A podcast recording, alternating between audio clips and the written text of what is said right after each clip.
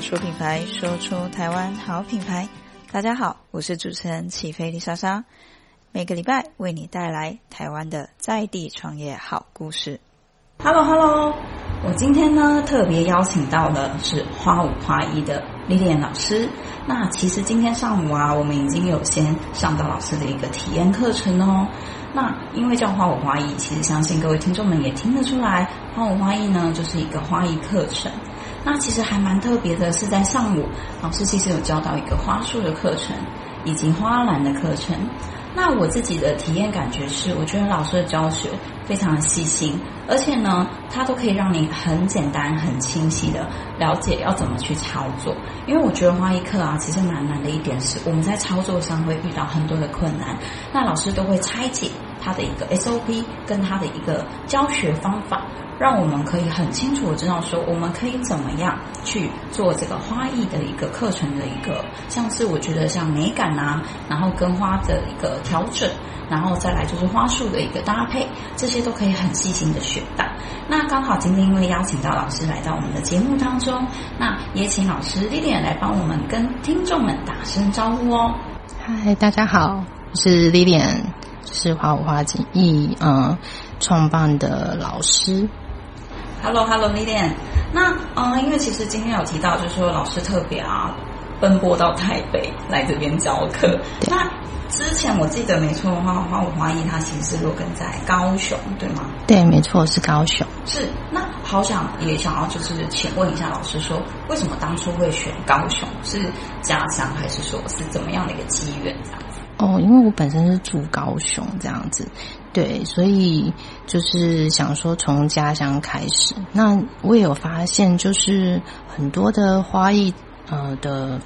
呃资源其实都是来自北部。那我觉得其实蛮可惜的，所以其实会希望能把一些资源都留在南部，能嗯让至少台东、屏东、嘉义、台南的一些学员都可以在南部找到教室。对。哦我觉得这个概念是真的蛮好的，因为虽然说北部的资源相对是比较多，可是我觉得还有一个问题，就是竞争也是相对激烈的。那这边也好奇，想要请教一下老师，因为其实一刚开始我有观察到老师的官方网站以及脸书上的页面来说，老师是属于一个算是小工作室还是小店面的一个形态。那当初是怎么样，就是设立这个工作室，或是它是店面吗？是怎么运行的？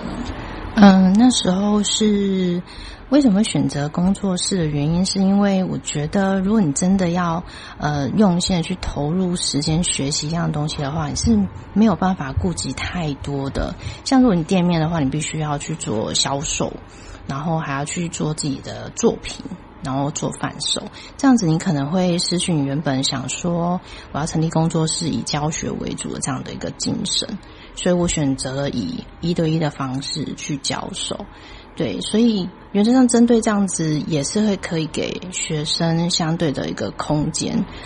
对，这是我的一个想法。也就是说，其实当初的设定就已经要是成立一个花艺教室的概念，而不是可能像是一个商店。那我们就是只有陈列商品，但是变成说商品的部分其实会压缩到我们教学的一个时间成本这样子吗？是，没错。哦，那也想好奇，请问一下，因为其实我觉得要建立一个品牌真的还蛮不容易的啦。那老师这边呢、就是当初在花艺的这个教学的一个设计上来说，你是我怎么设定说，比如说我们在挑选的老师，我们总是很多选择，那。不太确定说我们到底要怎么样去挑选适合我们的花艺老师，或是这个课程到底我好喜欢，但适不适合我上呢？呃，针对主持人刚才说的，就是你要去如何挑选你的老师，其实你可以看一下他的作品风格是不是你喜欢的。然后，因为花艺其实它很广，它现在目前除了鲜花以外，它还有干燥花跟永生花。那再来就是你也要去思考说，你是想要深入了解，还是只是想尝试？那不管是深入了解还是只是想尝试，你都可以先透过体验课去做体验的动作。那其实体验完之后，你也可以去花一点时间去请教你那一堂课的老师，然后去讲出你的疑问，然后你再回来想想说你到底接下来下一步要怎么走，这才是可能会是比较在我在我的想法里面会是比较呃有系统的这样子。也就是说，的学生的一个立场来讲，我应该先多看看一些老师们的作品，那透由老师的作品，我去挑选我觉得我喜欢的，也就是一刚开始其实我并不需要预设太多立场，就是这哎到底适不适合新手啊，难不难啊，还是说入门会不会很辛苦？我其实不需要设立这么多立场，我只需要先很简单的直觉去挑选我喜欢的作品，再透由这样的一个方式，先去跟老师报名一个体验的课程。那在体验课里面，其实我可以再跟老师进行一个对谈啊、问话，这些过程其实就可以去让我体会到，说我跟这个老师的一个调性，或者是老师上课的一个风格，跟回答的一个可能让我有办法理解。因为我觉得教学其实比较难的会是，嗯，有些老师们他可能想要教，或是他想要传递的那个感觉，不一定能够让学员能够接收到，这一点就会很可惜。那像老师，你要怎么确保？你的学生是有接收到的，就是他能够理解，就是你怎么去做到这件事的？应该是说，我会透过整个在上课的过程中去，呃，我会先表达我要希望学生能学到的东西，然后进一步看他到底有没有做好这个动作，或是这个方向的一个技巧的一个发挥。这时候我会反复的在这个过程中去观察他到底有没有办法做到这样的程度。那因为每个过来的学生的程度是参差不齐的，那我们要用比较开放的一个方式去教学，因为。有些如果程度已经到一定的程度的学生的话，你可以再给他更多的技巧，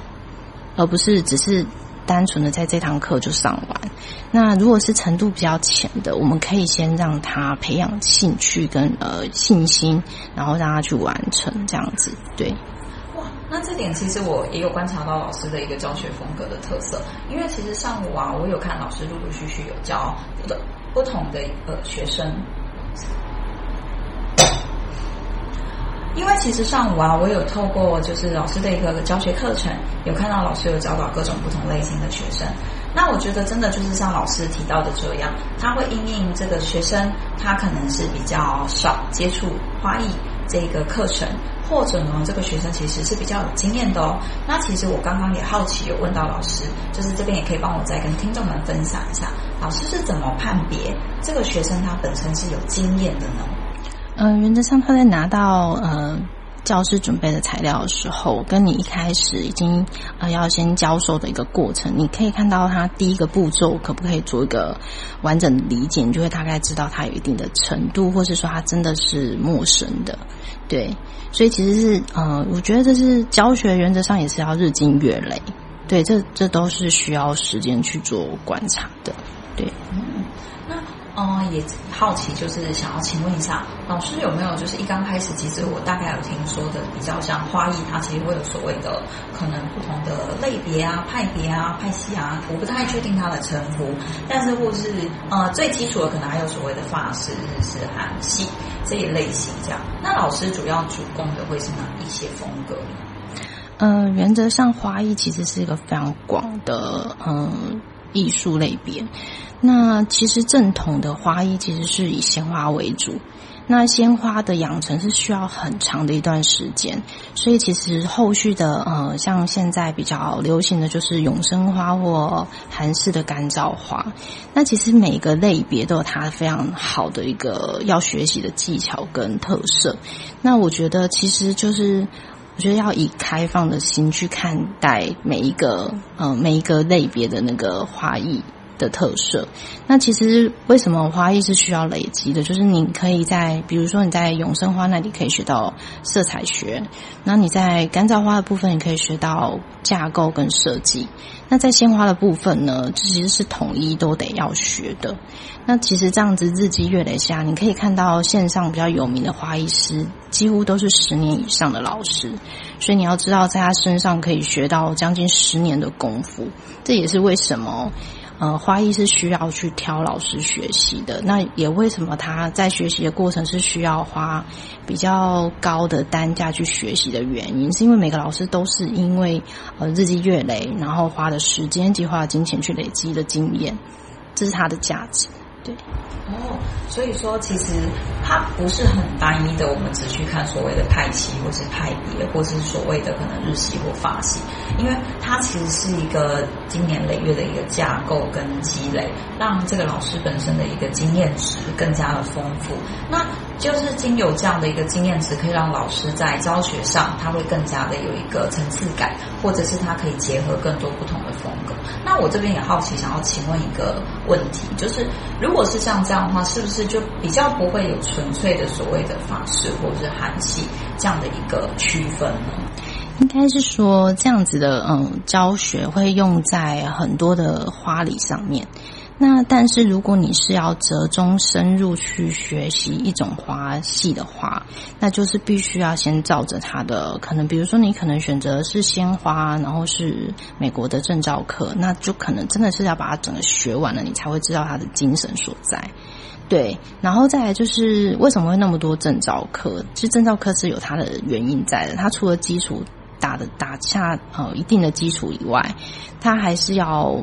呃，不是，就是像我们可能上 YouTube 上去看，然后自学来可以学得到的。因为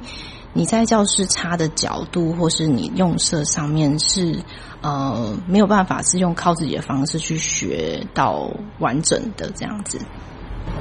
所以说，其实它最大的差别比较会是，不管是哪一个派系的延伸，那我们想要去追随它的精神，我们都还是得透过一个课程的方式，那经由老师的一个现场的教学。因为其实我相信，就是说现在其实前阵子疫情啊，应该很多老师就是尝试着要转线上，但是以花艺这样的一个课程来说，是相对要转线上，其实是真的蛮不容易的。嗯，原则上是。因为如果是线上的话，原则上这个学生是要有相当一定的基础，才有办法去做学习的。那有些线上课是可以做一些像体验，简单的体验课。但是如果因为我个人的看法是，如果今天是一个证照课，然后你又是一个新手的话，我觉得在呃线上课上面是学习是有一点可惜的。虽然你可以大概学到个六七成，进度好一点的话，可能学到八诶七八成，但是你也是希望能原原版版的把整个精髓学到。那原 我还是会建议说，要到教室去学习这样子。了解，好，那哦，我觉得刚刚啊，其实老师有提到很多，就是一个算是品牌的一个精神，再来就是比较是我们在学习上的一个过程，可以去参考的一个经验价值。那这边也想要请老师稍微的跟听众们介绍一下花五花力成立的一个时间啊，然后跟老师的一些学经历，简单的帮我跟听众们做个介绍，这样子。嗯。嗯，我目前呢，已经手头上有呃日本的那个永生花呃的证照，那也拿到师资资格。那在韩式的部分呢，有包装，然后还有就是干燥花的部分也都是师资资格。那再来就是德式花艺的部分呢，我明年会预计可以考上呃就是师资资格。所以其实花艺是一个不断不断要再往前走的一个路。那除了这以外，其实我也有规划说，在德式花艺的部分考完一般的德式花艺师资之后，我还会再到国外去考一张国际证照。那所以其实花艺其实就跟其他的一个工作类别一样，就是你要时时一直不断的去进修，然后你的技巧才会越来越好。那这样子相对来讲，跟着你的学生，他才会得到更多的一个经验跟技巧。对，这是这是各行各业都一定要有的，就是得一直往前走这样子。对，我觉得这个部分真的是老师有提到一个很重要的品牌精神，就是在建立花舞花艺这一个品牌来说，老师不会因为可能我、呃、有一些比较基础的一些状态或是证，我们说证照好了，那我成立了这个品牌以后，我就停下脚步，而是老师会不断的再去精进自己的一个能力，再来就是会再增加自己的一个证照的数量嘛，可以这样说。那其实。这样的一个方式呢，也是让老师可以学习更加多元的一个精神。那再来就是在花艺上，你也可以有更多的一个思考以及逻辑在。那我觉得这个部分是真的很不错哦。再来呢，我也想要最后就请教一下老师，就是在这个花舞花艺的品牌创建的一个过程来说，嗯，你会觉得最困难的地方会是在哪里？嗯，我觉得最困难的地方是因为，呃，相对来讲，消费者是会比较价格的。那在他还没有认同你价格呃价值之前，他可能要去接受你的，应该是说，嗯，会有却步，大多数是还蛮却步，原因是因为门槛有点高。但我觉得，如果今我今天教师其实要走的一个一个精神，就是我实质上是要收真的很想很想认真学华裔的学生，所以我教师的部分其实就不会求一定要多少学生，而是我可以认真的把每一个学生都顾到，只要一旦进来教室学习的这些学生，我都觉得他应该要有呃很大的空间及呃。给予更多的一个技巧，这是我当初想成立教室的真正的一个精神，所以并不会真的是要非常多的学生，然后要收非常多的那个，嗯，就是应该是说，就是不会是以完全就是我必须要赚很多钱为出发点这样子，而是我想要保有这样的程度，对这样的精神在这样子哦。那真的很谢谢 Lilian 到现在的一个分享，谢谢你今天的收听，我是主持人起飞丽莎莎。喜欢我们的频道，请关注我们哦，每周为你带来一则台湾的在地创业好故事。